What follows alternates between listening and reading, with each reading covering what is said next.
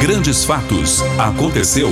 A gente informa. A gente informa. Realização Grande FM. Nosso podcast Grandes Fatos traz hoje uma entrevista exclusiva com a grande personalidade da política brasileira. Polêmico, sincero, crítico e de temperamento forte, porém experiente na administração pública, tendo sido prefeito de Fortaleza e governador do Ceará, Estamos falando, claro, de Ciro Gomes, pré-candidato à presidência da República pelo PDT, Partido Democrático Trabalhista. Ciro Gomes tem 64 anos de idade e é pré-candidato a presidente da República pelo PDT. Na sua vida, Ciro sempre procurou ser independente, agindo de acordo com o que pensa e sente. Nesta conversa com a equipe de jornalismo da Rádio Grande FM, Ciro Gomes abre o jogo sobre a política brasileira e de suas pretensões para as próximas eleições. Fique com a gente, nosso podcast Grandes Fatos. Ciro Gomes, a terceira via, está entrando no ar. Esperamos que você aproveite o nosso conteúdo. Grandes Fatos. Aconteceu, a gente informa. Apesar das pressões para que desistisse da pré-candidatura, o ex-ministro Ciro Gomes entrou no palco da sede do PDT em Brasília no dia 22 de janeiro ao som do jingle de campanha que entoa a rebeldia da esperança e foi enfático. Abre aspas. Tão pensando o quê? Isso é para valer. Fecha aspas. A entrada dele na corrida pela presidência da República foi oficializada após votação do diretório do partido e posteriormente do Projeto Nacional de Desenvolvimento. No discurso e na entrevista coletiva, Ciro disparou ataques ao ex-presidente Luiz Inácio Lula da Silva, do PT, e ao presidente Jair Bolsonaro, do PL, e ao também pré-candidato ao Planalto Sérgio Moro, do Podemos. Os comentários mais contundentes, no entanto, foram destinados ao petista. O ministro da Fazenda no governo de Itamar Franco e da Integração Nacional de Lula, Ciro, não poupou críticas a outros pré-candidatos. Ele definiu Bolsonaro como um boçal sem história, sem projeto. Sobre a candidatura de Moro, Ciro definiu como esdrúxula a proposta de criação de uma corte anticorrupção. Seria um tribunal de exceção que violaria cláusulas pétreas. Moro fez de tudo para esconder a prova cabal de seu fracasso, disparou Ciro Gomes. Nessa entrevista à Rádio Grande FM, Ciro Gomes falou de suas propostas em diversas áreas, analisou o atual cenário político do país e novamente colocou seu nome à disposição dos eleitores nas próximas eleições. No início da conversa, Ciro afirma entender que chegou o momento, mais do que nunca, de seu nome ter grandes possibilidades de vencer a corrida presidencial. Eu peço a Deus que ilumine a minha palavra, que guie a minha mão para fazer justiça, mas o juiz maior disso tudo, abaixo de Deus, é o nosso povo.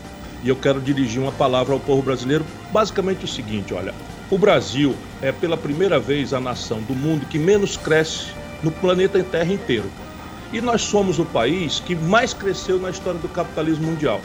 Eu tenho um livro que, que, eu, que eu demonstro esses números. Entre 1930 e 1980, o Brasil cresceu 6,7% ao ano. Isso significa emprego, espaço para melhorar salário, espaço para arrecadação melhorar e a gente melhorar os serviços de saúde, educação, etc. O Brasil modernizou-se, virou a 15ª economia industrial do mundo, ocupou o centro-oeste, integrou-se territorialmente e chamou a atenção do mundo, inclusive em aspectos vamos dizer, da cultura, bossa nova, cinema novo, tudo dava certo no Brasil. De repente, o país tem 10 anos seguidos sem crescer nada, zero crescimento, com 2 milhões de garotos chegando por ano, precisando desesperadamente, para além de uma vaga de uma escola que o prepare para a vida, uma oportunidade de trabalhar. 10 anos são 20 milhões de pessoas que entraram no mercado de trabalho e não tiveram oportunidade. E veja, 10 anos não é Chico, Manel ou Maria bandeira encarnada, bandeira azul, se você olhar, é o mesmo modelo econômico. Claro que os, os, as figuras são diferentes, a conversa é diferente, mas é câmbio flutuante, superávit primário, meta de inflação, câmbio flutuante, mesmo modelo econômico. E talvez, tragédia das tragédias, o mesmo modelo político. Pense bem comigo, meu irmão, minha irmã, não é desse poderoso Brasil Central que está nos ouvindo em Dourados. Pense bem, o Roberto Jefferson fez a defesa do Collor na sessão do impeachment. Depois aparece responsável pelo escândalo do mensalão, porque o Lula deu os correios para ele roubar. Depois agora está preso domiciliarmente porque fez a defesa agressiva do Bolsonaro. Francamente, muda tudo para não mudar nada. O Valdemar Costa Neto estava no governo do Fernando Henrique, depois o Lula deu a ele o DENIT para ele roubar, ele foi preso, pagou a cadeia no mensalão, agora aparece como presidente do partido do Bolsonaro, que prometeu ao povo brasileiro acabar a corrupção do PT. Então eu estou pedindo, como ele disse, a Deus que ilumine a minha palavra, porque eu tenho tentado mostrar isso há algum tempo. Nas eleições de 2018 eu cansei de dizer, olha, a solução para esse desastre econômico, social, moral que o PT e o Lula produziram não é votar descuidadamente só por mágoa, por raiva no Bolsonaro. E agora eu peço, peço assim, que todo mundo que é livre, o povo brasileiro é um, é um povo a quem eu dedico a minha vida, cada um é senhor de si, da sua consciência. Mas é uma pergunta que eu faço, uma pergunta muito humilde. Será que está direito para uma nação de 210 milhões de almas, trabalhadores sérios, como é o povo brasileiro, não é votar no Bolsonaro para protestar contra o Lula e agora votar no Lula para protestar contra o Bolsonaro? Estou pedindo, vamos achar um caminho diferente. E não é um caminho diferente que vai ser votar em mim porque eu estou pedindo que vote em mim. Eu tenho uma biografia limpa, eu tenho experiência, eu tenho um projeto, eu tenho propostas. Eu quero ser desafiado, quero debater as soluções estratégicas que o Brasil precisa. Números de recentes pesquisas apontam Ciro e o ex-juiz e ministro da Justiça e Segurança Pública Sérgio Moro empatados na terceira colocação da preferência nacional. Questionado, Ciro fala sobre essa disputa com Moro, a que ele classifica como farsante, mesmo sem ter nunca imaginado disputar uma eleição com o ex-ministro. Olha, Cícero, eu jamais imaginei, porque é muito inusitado. Você sabe, eu, eu sou obrigado a conhecer o mundo pela minha vivência, pela minha experiência. Eu, eu, eu escrevo livros, pertenço a um circuito internacional de acadêmicos, enfim. Quando eu chego em qualquer lugar do mundo, na Inglaterra, na Espanha, na Itália, nos Estados Unidos, as pessoas perguntam como é que pode um juiz a quem cabe a tarefa de julgar as pessoas, que é uma tarefa muito vizinha à tarefa de Deus, né? Julgar o semelhante, é um juiz, então, um juiz julga, tira os direitos políticos de um político e na, na mesma eleição vai ser ministro do político que ganhou a eleição, alegando que aquele outro político não podia participar. Sabe, ninguém entende isso. E, e, e a gente está tão cansado, tão machucado, tão, tão, tão agredido pela notícia impune da corrupção, da ladroeira, que a gente vai esquecendo isso. O Sérgio Moro era juiz, entrou nessa, nesse filme, nessa fotografia, não é porque tem uma obra, porque conhece o país ou sabe onde é que fica Dourados. Ele não tem a menor ideia do, da, da, geografia brasileira, da economia brasileira. É um despreparado, grosseiro, eu não sei nem como é que passa no concurso de juiz. Pois bem, julga um político, e eu sei que o, o Lula transformou a corrupção numa ferramenta real de poder. Não estou falando disso, estou falando o seguinte: qualquer que tenha sido político, o Sérgio Moro ou o juiz, jamais poderia ser ministro do outro. Aí vai ser ministro do outro, trai o outro, e agora sai do governo, meu irmão, vamos botar a mão na cabeça. E vai trabalhar onde? No escritório de advocacia? Não. Vai trabalhar numa firma multinacional norte-americana que simplesmente tem 78 do seu faturamento no Brasil tirada da administração da massa falida das empresas que o Sérgio Moro quebrou. Ele podia trabalhar em um milhão de empresas, percebe? Mas ele foi trabalhar justamente numa empresa que, tem, que ganha 50 milhões de reais, dinheiro público, e das empresas, tirado das empresas que o Sérgio Moro quebrou. Será possível que a gente está todo mundo anestesiado e vamos transformar esse cidadão. Não vai não, o povo brasileiro está vendo esse grande farsante que é o Sérgio Moro. E eu estou pedindo a ele um debate. Porque repare, como é que a gente vai escolher? É com o negócio de programa de televisão, que a turma vem, faz uma maquiagem na gente, bota um papelzinho para a gente ler, e a gente é tudo bonitinho, as promessas são tudo lindas. Se fosse assim, o paraíso estava aqui. Como é que a gente conhece mesmo o candidato? É quando ele entra numa, numa, numa, numa arena, entra num, numa, numa, e a população vê o cara sem maquiagem, sem uma guia, sem um texto, sem um ponto, e o outro dizendo, não, você está mentindo, não, essa proposta aí está errada. Não, esse dinheiro aí não existe eu estou pedindo, é só isso, é um apelo que eu estou fazendo para a gente debater o Brasil. Ciro afirma que buscam a grande aliança baseadas em coisas objetivas, claras e concretas entre os setores da economia que produzem e os setores que vivem do trabalho. O pedetista tem ressaltado sempre que pretende conversar com todos os brasileiros de boa fé e não tem poupado críticas ao chamado Centrão, no qual ele afirma comandar o país há muito tempo e fala como lidar com esta situação dentro de um possível mandato, mas afirma que governar com o Centrão é certeza de fracasso. Eu tenho uma proposta, e essa é uma pergunta muito importante para a gente ajudar o povo brasileiro a sair dessa, dessa prostração moral a, para a qual fomos levados pelo Lula, pelo Fernando Henrique e agora pelo Bolsonaro. Então parece assim que se não governar com essa gente, não é? ninguém pode governar. Isso é mentira. Primeira luz da história brasileira, o Itamar Franco governou sem essa gente, fez o plano real. Eu estava lá, eu fui ministro da Fazenda, ajudei a fazer o plano real, moedas que circulam no país, criei a TJLP, criei a participação dos trabalhadores nos lucros e resultados das empresas, e o Itamar Franco enfrentou isso. Então eu tenho essa experiência. E eu sou também, deixa eu me apresentar para quem não me conhece bem, eu sou talvez o político mais experiente de todos, porque desses que estão na disputa. Por quê? Porque eu fui deputado, eu fui deputado estadual de oposição, eu fui deputado líder do governo Tasso Gereissati, que fez uma revolução no Ceará. Eu fui deputado federal mais votado do país. Essa gente toda que está aí, o Bolsonaro, eu fui colega dele na Câmara. O Ciro Nogueira, que está na Casa Civil, eu fui colega dele na Câmara. Eu conheço todos eles, conheço bastante bem todos eles. Depois eu fui, eu fui governador, manejei uma Assembleia Legislativa, não tem notícia de conflito. Eu fui prefeito de uma capital, manejei a Câmara dos Vereadores, não tive um conflito. Qual é a chave disso? Essa é a minha proposta. É a gente entender que a negociação que tem sido feita não tem sido feita para reformar o país. Ela tem sido feita para traficar minutos de televisão e censurar a oposição. Veja o que o Lula está fazendo. O Lula empurrou ao país durante 25 anos que o, que o Satanás era representado pelo PSDB, pelo Alckmin. E agora sem que haja nenhuma proposta, nem nenhuma mudança, nem ninguém dizendo, não, eu estava errado, agora eu quero entender. Não, agora resolve fazer um grande conchavo com aquele que ele induziu o país inteiro a entender que era o inimigo número um do país, que era o PSDB, pediu o impeachment do Fernando Henrique. Percebe isso que tô... Então esses conchavos, eles são para traficar minuto de televisão, sufocar a oposição que, a... que se apresenta e basicamente pela reiteração da presença de poder. Se isso for verdade, eu tenho segurança pela minha experiência que é, está aqui a chave da saída do problema. Primeiro, não mentir para o povo. Eu, Ciro Gomes, eleito presidente, vou negociar com quem o povo eleger. Não se trata de negociar. Negociar é da democracia. A gente negocia com diferente, porque os amigos já estão com a gente. Então a gente negocia com o adversário. Você está correto, sua pergunta é correta. Mas aqui tem duas questões: negociar o quê? E negociar em que linguagem? Começamos a mudar a conversa. Eu só vou negociar com essa gente que foi eleita, seja quem for, do centrão ou não centrão, da esquerda, se é da direita, não interessa. Eleito pelo povo, vai negociar comigo. Vou negociar o quê? A reforma do país. Qual reforma? Vou anunciar antes. Por aí, aí quando, quando o cidadão votar em mim, ao invés dele estar tá votando no Chico, no Manel, na Maria, porque eu falei uma lambança, que eu vou prometer é, que vai, o paraíso vai descer para a terra e que eu sou o único homem sério do mundo, etc. Não. Vota nas ideias.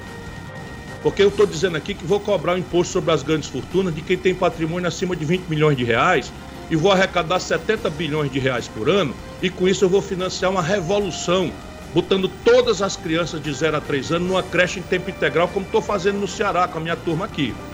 Então eu digo um objetivo, uma meta, e digo prazo, e digo quanto custa, e digo de onde vem o dinheiro. Os 58 mil brasileiros que vão ser feridos por a minha proposta vão fazer o diabo para eu não ser presidente. Eu quero ver se aqueles que vão ser beneficiados, a dona de casa, a mãe de família, o pai de família, que precisam deixar sua criança bem cuidada, bem alimentada, bem aciada para ir à luta, né, vem em meu socorro. Por isso que eu estou falando de uma rebeldia da esperança. Mas... Isso aqui é chave, meu irmão. Deixa eu só terminar, porque de fato, como o problema é complexo, a solução também é um pouco complexa. Primeiro, vou negociar com quem, com quem foi eleito. Vou negociar o quê? A reforma do país. Vou negociar quando? Nos seis primeiros meses. Se você olhar, o Bolsonaro não propôs nada, o Fernando Henrique não propôs nada, o Lula não propôs nada e perdeu esse tempo mágico em que o presidente eleito é quase o dono da bola. Eu vou propor nos seis primeiros meses aquilo que eu propus na eleição. Depois eu vou trocar a mediação. Em vez de eu negociar em Brasília, nas salas fechadas dos gabinetes dos políticos, eu vou fazer um novo pacto federativo. Vou pegar o governador Reinaldo, ele, o governador, para dar um exemplo prático, não interessa para mim que ele é do, do, Partido Azul encarnado e vou renegociar as dívidas dos estados que estão quebrados, 23 dos 27 estados brasileiros. E vou pedir a eles e aos prefeitos, né, o prefeito é, é, de, de, de, de, Dourados, né, que venham mediar junto com os deputados e senadores a reforma do país. E por fim, chave de inteligência. Persistiu o impasse? Eu mando essa reforma a voto direto do povo através de uma prática de democracia direta. Plebiscitos e referendos, o mundo inteiro faz assim. E o Brasil evita fazer por quê? Porque a elite brasileira, uma parte dela, quer mesmo é que a corrupção continue imperando, porque o, o barão, ele não tem voto. Ele precisa que, que a discussão do país seja feita no, em sala trancada, aí você tem aberrações. Por exemplo, salmão, filé mignon e queijo suíço não pagam imposto federal no Brasil. Vai explicar por quê. A localiza, dona de uma locadora de veículo, aí em Dourados, quando aluga um carro, você vai olhar a placa, é Belo Horizonte. Por quê? Porque não paga IPVA. Enquanto isso, o motociclista que entrega do aplicativo paga 4% do valor da motocicleta dele de, de, de coisa. Sabe quando é que Brasília vai mudar isso? Nunca. Por quê? Porque na hora que acaba a eleição, o povo vai para casa esperar pelo que não ficou de vir, e os lobbies, os poderosos grupos de pressão vão lá na lambança, na propina, no toco, né? constranger a operação das instituições brasileiras. E vamos lá, deu certo? Anota aí, brasileiro, meu irmão. O Collor, primeiro presidente eleito da, da redemocratização, governou com essa gente e foi caçado. O Lula governou com essa gente e foi bater na cadeia. O Fernando Henrique governou com essa gente, nunca mais ganhou uma eleição nacional, nem ele nem o PSDB. A Dilma governou com essa gente, foi bater na cadeia. O Michel Temer governou com essa gente, saiu pela porta dos fundos. E agora o Bolsonaro, que tinha toda a força do mundo que o povo deu a ele, está desmoralizado governando com essa gente. Isso é certeza do fracasso. Atento aos acontecimentos da atualidade, Ciro Gomes afirmou recentemente que o presidente Jair Bolsonaro decidiu confrontar de forma irresponsável e autoritária uma decisão do STF ao não comparecer ao depoimento agendado pela Polícia Federal. Segundo Ciro, trata-se de mais um capítulo na escalada de gerar conflitos e impasses que tumultuam o tentam inviabilizar o curso normal das eleições, já que ele se sente antecipadamente derrotado. Diante disso, o pedetista declarou nas redes sociais: Congresso Nacional e Forças Armadas, sociedade civil e comunidade internacional devem se colocar em grau permanente de alerta. E na entrevista para a Rádio Grande FM, Ciro fala sobre esta questão. Eu não acho que seja provável que aconteça. Hoje, inclusive, temos uma notícia importante que é não é coincidência agradável para mim, que fiz esse apelo, o chefe da FAB, da Força Aérea Brasileira, dizendo aquilo que é óbvio, que está escrito na Constituição, que qualquer que seja o presidente eleito, eles baterão continência para eles. E nós precisamos avançar para isso. Não é? As Forças Armadas são instituição central da vida republicana do país, é necessário que elas sejam prestigiadas, respeitadas, bem queridas pelo povo, portanto, elas não podem ficar vulneráveis às manipulações do jogo eleitoral, do jogo politiqueiro, como o Bolsonaro tem tentado fazer. Agora, por que, que eu fiz esse alerta, meu irmão? É porque o Bolsonaro, crescentemente, está tá com certeza que vai perder a eleição feio para qualquer um de nós. E na medida em que ele fique claro né, nessas pesquisas que vão evoluindo, né, o filme vai sendo passado, então vai ficando claro que qualquer um vai derrotar o Bolsonaro. Né? Aí o povo se livra daquele, daquela necessidade de votar no Lula, tapando o nariz, esquecendo todas as contradições do Lula, para se livrar do Bolsonaro. E o, o debate, então, eu espero muito que Deus nos abençoe, vou fazer essa prece muitas vezes. A gente pode discutir o assunto do país sem faca no pescoço, votando sim e não votando não. Né? Porque não é razoável, vou repetir, que a gente vote no Bolsonaro para protestar contra o Lula e vote agora no Lula para protestar contra o Bolsonaro. A gente tem um país por recuperar, uma terra arrasada por reconstruir. Como o Bolsonaro está chegando a clareza para ele de que ele vai perder para qualquer um de nós, não é por mérito meu, ele vai perder para qualquer um de nós porque ele traiu o povo brasileiro, ele enganou a esmagadora maioria brasileira, nossos irmãos, que deram a ele de boa fé uma oportunidade de ouro de mudar o país, inclusive dessas maluquices que o Lula e o PT introduziram na nossa vida. Não é só corrupção e desastre econômico, é um insulto à família, sabe? É, é a invasão da autonomia da família na organização da moralidade da, do povo, sabe? É um trato errado da religiosidade do povo. Essa coisa toda que, que o Lula e o PT representam, né, tem que virar essa página. Tem que virar essa página, senão a gente não vai sair dessa cultura de ódio que está destruindo a nossa nação. Bom, a, a, a, eu estava completando a lógica que a Dilma foi caçada naquela lógica e, e o Lula e o Temer foram para cadeia, né? Para mostrar aquela governança que ele diz: não, tem que ser a senhora, tem que ser assim. Para quê? Para dar nisso? Cadeia e cassação? Eu estou noutra. Eu quero é emancipar o Brasil e a gente poder trabalhar em paz. Então veja, é, é, é, é, na sequência dessa, dessa questão, o Bolsonaro vai tentar criar casos. Então aquele movimento do 7 de setembro foi uma tentativa que fracassou porque o Supremo Tribunal Federal entrou em direto contato com o comando do Exército e as, o Serviço de Inteligência do Supremo Tribunal Federal detectou antes que eles estavam planejando invadir o Supremo e, e, e, o, e o Congresso Nacional. E a partir daí o Bolsonaro ia pedir a decretação do estado de defesa, que inclusive foi convocado o Conselho Nacional para decretar o estado de defesa. E o Exército não aceitou. Isso tudo a história vai esclarecer no futuro. Ele vai tentar recuperar isso. Só isso explica essa, essa, sequenciada, essa sequência de provocações, porque ele leva o país a um impasse. Se o Supremo Tribunal Federal diz que ele tem que depor, numa democracia, o Supremo pode até estar errado, mas é quem tem direito de errar por último. Eu não sou propriamente um advogado da conduta média do Supremo Tribunal Federal brasileiro. Acreditem vocês, eu não sou. Mas numa democracia, alguém tem que dar a palavra final, senão a gente cai num curto-circuito. E esse curto-circuito é que o Bolsonaro vai tentar produzir. Diante do atual cenário nacional em relação aos sucessivos aumentos nos preços dos combustíveis, Ciro relata como pretende solucionar essa problemática questão. Isso é o típico assunto que a gente tem que mostrar para o povo como é a política que resolve. A boa política resolve bem, a má política resolve mal. Como é que a gente acha a boa política? Primeiro você tem as regras do bom senso, depois você tem as práticas internacionais.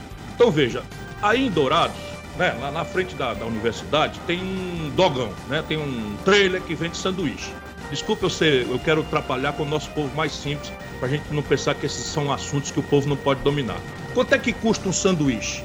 Bom, sanduíche custa o custo do pão, o custo do, do, do, da carne, do hambúrguer, o custo do queijo, o custo do ovo se tiver, o custo da manteiga e tal ali, e depois um lucrozinho em linha com as melhores práticas. Por quê? Porque se o camarada fizer o custo mais um lucro exorbitante, abre um dogão do outro lado da praça e a concorrência garante que aquele preço exorbitante abusivo não pode acontecer impunemente.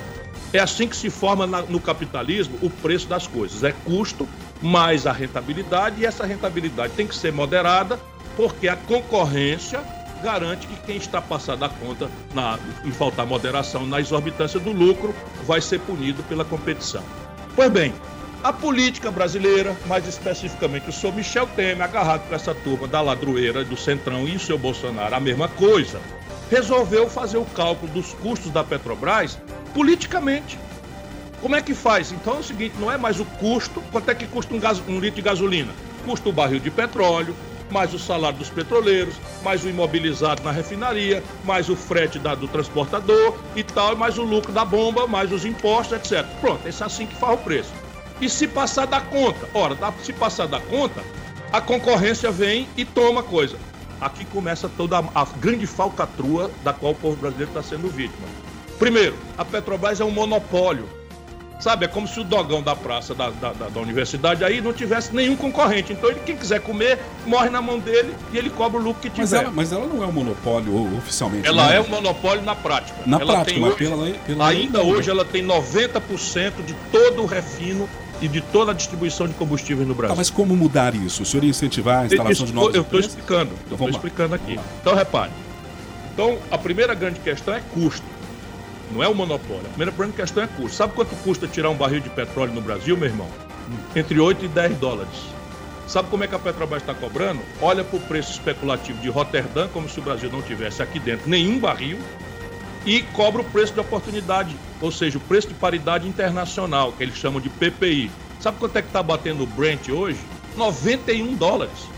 Então a Petrobras tira um barril de petróleo por 10 dólares, paga os petroleiros em real, paga seus custos de refino em real, salvo um ou outro equipamento eletrônico mais sofisticado que ela importa, distribui em real e cobra do povo brasileiro o custo, não o custo dela em dólar. Se ainda fosse em dólar, já estava errado ela cobra o preço de oportunidade se ela estivesse importando de, de, de Roterdã o preço do petróleo que ela produz aqui. Aí você diz, mas como é que você prova isso? Eu provo o seguinte, eu gosto muito de estudar as coisas.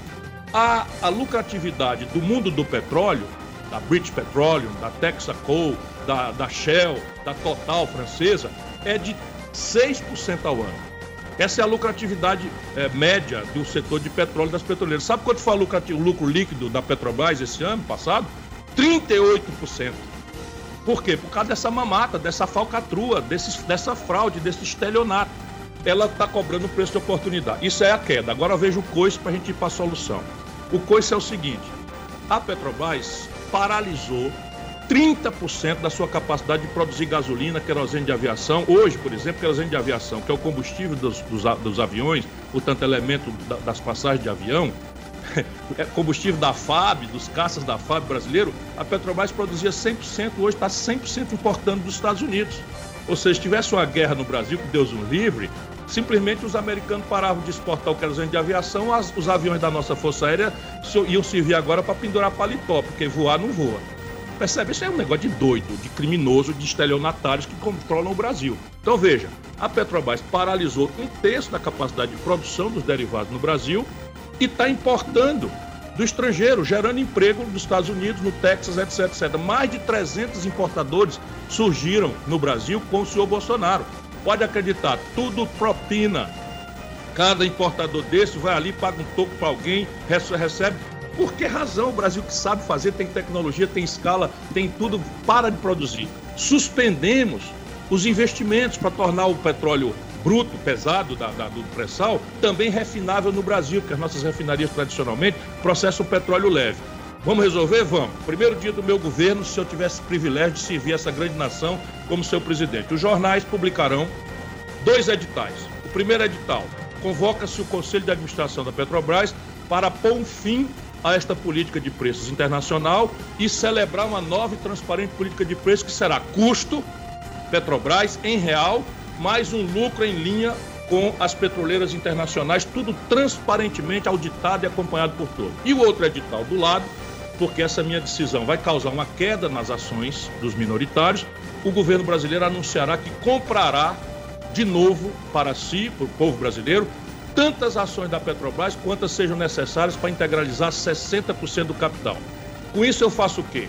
Toda a lucratividade da Petrobras, 60% voltarão para os cofres do povo brasileiro e com esta diferença eu vou subsidiar gás de cozinha para as famílias até três salários mínimos pela metade do preço que temos hoje. O candidato do PDT foi provocado sobre um possível segundo turno entre Lula e Bolsonaro. Se apoiará algum deles. Ouça o que disse Ciro. Não, eu não vou me posicionar a não ser por, por, por uma proposta nova que mude a situação do modelo econômico trágico e do modelo de governança política corrupto que o Lula, o Bolsonaro, o Fernando Henrique impuseram, a Dilma impuseram ao Brasil. Deixa eu lhe explicar. Se você olhar, e qualquer ouvinte da nossa, da nossa Rádio Grande pode, pode fazer isso agora no Google, o que diziam as pesquisas em janeiro de 2018, ninguém dava um centavo furado pela eleição do Bolsonaro. Nem eu. Todos nós mordemos a língua, né? todos nós somos arrogantes, todos nós quisemos substituir a liberdade do nosso povo na escolha. E eles querem fazer isso de novo. Sabe quanto é que custa uma pesquisa de opinião, meu irmão? Custa entre 500 mil uma pequenininha e um milhão de reais uma média. E só quem tem um milhão de reais para gastar com pesquisa uma vez por mês, 7, 8, 10 pesquisas são os bancos. Por quê? Porque os bancos querem produzir na, na cabeça do povo brasileiro justamente isso que você, como bom repórter que é, me fez. Ou seja, obrigar o país inteiro a escolher por coisa ruim ou coisa pior. Então Nunca o senhor mais. não acredita em pesquisas, então? Não, não, eu, eu sei, mas pesquisa é retrato, irmão e eu trabalho para construir um filme. Polêmico como sempre, Ciro, ao ser questionado que o que mais decepcionou como presidente, ele crava que foi Lula, mas também afirma que Bolsonaro é ladrão de gasolina. Sem nenhuma dúvida, Lula, porque a decepção depende do tamanho da expectativa que você tem. Né? O Bolsonaro, para mim, sempre foi isso que ele é.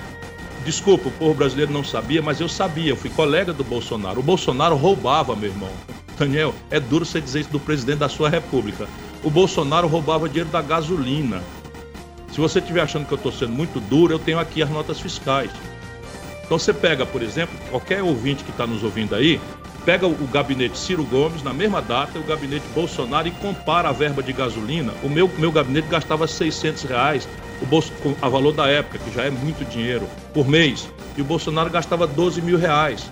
Como o mandato é em Brasília, o meu mandato pagava para posto de gasolina em Brasília, cada um uma vez, que onde o carro tivesse mais perto se abastecia como todo mundo. O Bolsonaro é sempre no mesmo posto da Barra da Tijuca, no Rio de Janeiro. O Bolsonaro corrompeu as esposas e os filhos. A turma chama de rachadinha, mas isso é ladroeira de dinheiro público. Percebe? Isso então não tem muita decepção. Eu sabia que o Bolsonaro era o que ele era. Eu sabia. Agora o Lula, meu irmão, teve tudo na mão para mudar o Brasil tudo na mão para mudar o Brasil. E virou um cara de uma ambição pelo poder, de uma, de, uma, de uma falta de escrúpulo absoluta. E não é que ele, qualquer um de nós pode errar. Ora, quanta humildade eu tenho para dizer que todo dia eu aprendo, mas ele está repetindo a mesma coisa. Eles não dizem que houve um golpe no Brasil. Ora, se houve um golpe no Brasil, quem fez o golpe foi o Senado Federal. Quem presidiu o Senado Federal era o Renan Calheiros e Eunício Oliveira, com quem que ele anda agarrado hoje. Sabe, o Romero Jucá, que ele loteou a Petrobras tal, tá aí com ele hoje. Quando eu disse para ele que ele era um imprudente nesse conchavo de botar o Michel Temer na linha de sucessão, ele disse que eu estava magoado, tá aí o que deu. O Michel Temer foi parar na cadeia, ferrou o país.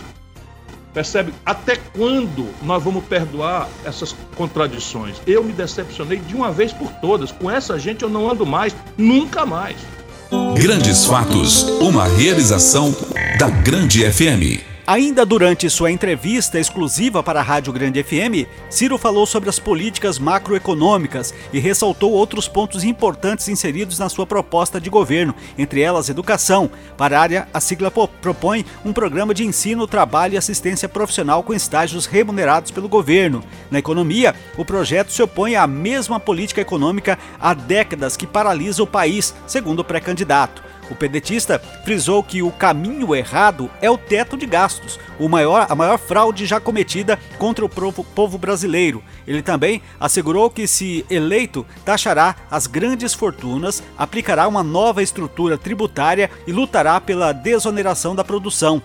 A entrevista na íntegra está disponível nas nossas plataformas digitais da Grande FM. Acesse nossos canais no YouTube, Facebook e Instagram e reveja esse bate-papo exclusivo com Ciro Gomes. Esse foi o podcast Grandes Fatos de hoje, disponível no grandefm.com.br ou na sua plataforma de áudio preferida. Siga nosso podcast nas redes sociais, assine nosso podcast, se inscreva em nossos canais e favorite nosso conteúdo. Assim, você será notificado toda vez que tivermos novidades. Esperamos que você tenha gostado do nosso conteúdo de hoje. Em breve, novos episódios estarão à sua disposição. Você conferiu Grandes Fatos, uma realização da Grande FM.